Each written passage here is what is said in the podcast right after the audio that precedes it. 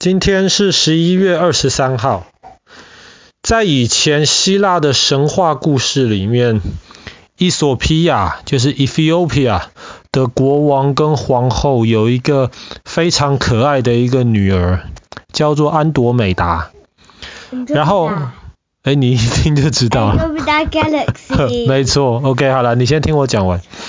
然后安朵美达是一个很可爱的一个小女孩，然后她的父母亲为这个小女孩的美貌非常骄傲，然后他们就说这个是全世界最漂亮的女孩子，绝对比海里面的仙女还要漂亮。然后那个时候海里面的仙女听到了，他就非常非常的生气，怎么有人敢这么骄傲？既然说这一个小女孩比我还要漂亮。后来这个海里面的仙女就请海神来惩罚她，海神就派了一只怪兽，这只怪兽就在海里面兴风作浪，然后让整个国家非常非常的困难。让整个国家的老百姓生活得很痛苦。至于伊索皮亚，基本上没有太靠海，海神跟伊索皮亚有什么关系？这爸爸就不是很清楚了。但是后来国王被海神派来的那个使者折腾的实在没有办法，后来国王就受不了了，就问海神到底要怎么样才能够平息那个仙女的愤怒。海神就说：“你要把安朵美达绑在石头上面，献给我派过去的这个使者。”后来国王没有办法，就只能把安朵美达用铁链绑起来，绑在海边的石头上面。然后当海神派来的那个使者正要驾着大浪冲过来，要把安多美达吃掉的时候，这一个有个英雄出现了。这个英雄他就把那海里面的怪兽变成一块大石头，后来就救下了安多美达，然后跟安多美达结婚，过着幸福快乐的日子。然后后来，为了纪念这个安多美达，在天空上就有一个星座，就叫做仙女座，英文就是 Andromeda，仙女座，据说就是从这个故事来的。那其实仙女座里面有一个非常非常有名的，就是刚刚你听到的仙女座星系 Andromeda。Galaxy，那么其实仙女座星系很久以前，一千多年以前就已经被观测到了。其实我们今天就算没有望远镜哈，只带着我们的两颗眼睛而已，只要在那种乡下光比较少的地方，然后最好是没有月亮、天比较黑的地方，然后你如果在北半球秋天，大概晚上八点钟、九点钟，你往东边的方向看。你基本上都可以隐隐约约看到的那个 Andromeda 这个呃仙女座的银河系。那么仙女座的银河系也是人基本上在不用望远镜的情况之下可以看到最远的物体。所以其实在一千多年以前，不管是在呃印度啊，还是在呃中国啊，或者是在欧洲的一些人，其实都观测到了。但是大家一直都以为这个呃仙女座星系其实就是银河系的一部分而已。直到一九二四年的今天，十一月二十三号，有一个美国的天文学家叫做 Edwin Hubble 哈勃，然后哈勃这个时候他在观察。那个天上的星星，他发现一个非常奇妙的一个现象，就是他发现，哎，安多美达，啊不呃，不是安多美达，这个呃，这个仙女座星系，其实是在不断的慢慢往地球移动。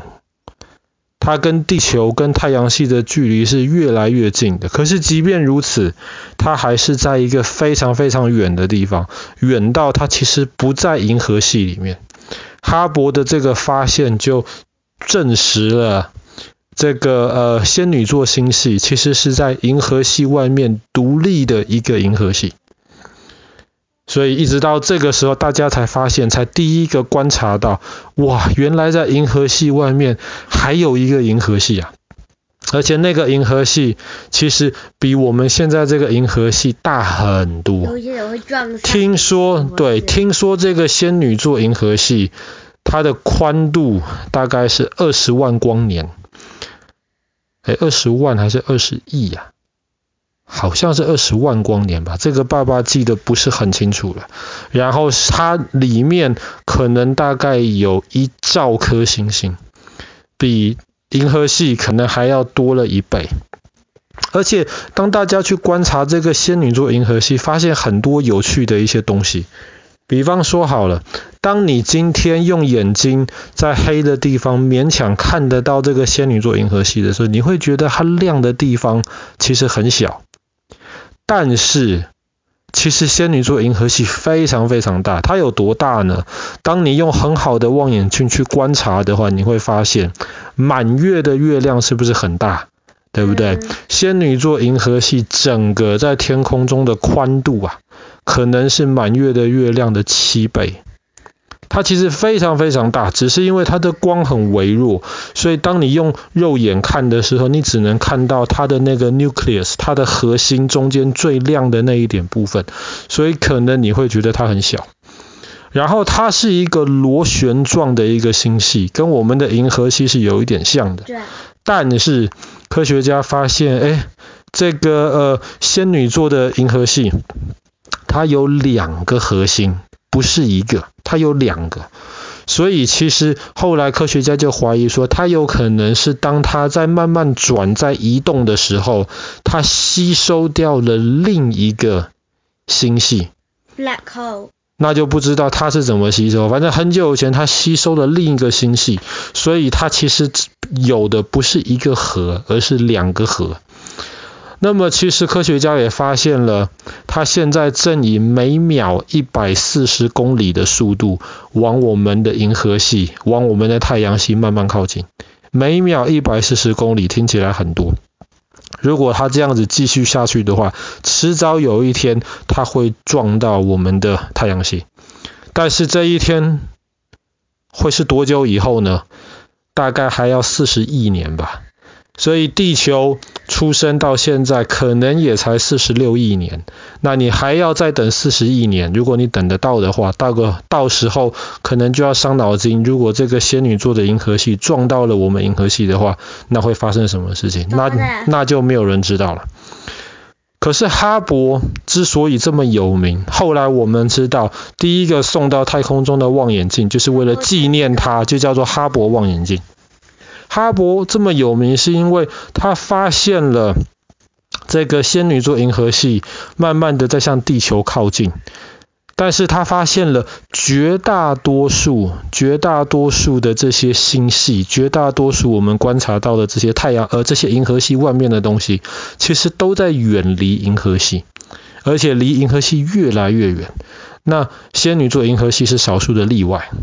所以后来他就。从他的观察，从他的研究当中得到一个结论，这个结论就是宇宙其实在变得越来越大。所以现在很多科学家相信宇宙一开始就是来自于一个大爆炸，就是来自于一个点。然后从那一个点开始爆炸之后，宇宙就开始疯狂的往外变大、膨胀、变大、膨胀，直到今天，宇宙还在不断不断的变大。那么就是因为当我们观察到的这些星系都离我们越来越远的时候，那么它能够被我们观察到的这些电波。我们一方面观察，一方面观察的同时，它越跑越远，所以这个电波的波就会变得越来越长，所以我们观察到的这个东西就会越来越往红色的光谱靠近，所以大家就把这个现象叫做红移。那么当观察到红移现象的时候呢，往红往红色的光谱移动，那么这基本上就是被认为宇宙在膨胀最好的一个证据。那宇宙会膨胀到什么时候呢？这个其实，这个其实没有人知道。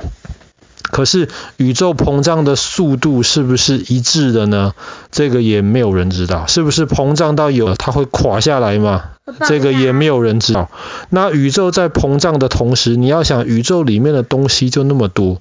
可是现在如果继续膨胀，继续膨胀的话，原来里面的东西是不是压力就会越来越小呢？因为空间变得越来越大，压力就会变得越来越小，所以有人就怕说宇宙膨胀到一个程度，可能就会整个 collapse，会整个垮下来。这个东西都没有人知道，但是我估计这个东西大概也不是我们现在需要担心的一个问题。好了，我们今天的故事就讲到这边。在一九二四年的今天，十一月二十三号，哈勃的观察正式的确定了仙女座银河系是在地球，在我们的银河系外面独立的一个银河系。然后下一次有机会，晚上我们在外面，在一个光比较少的地方，我们来找找看看，可不可以用眼睛看到这个很漂亮的仙女座银河系到底长什么样子。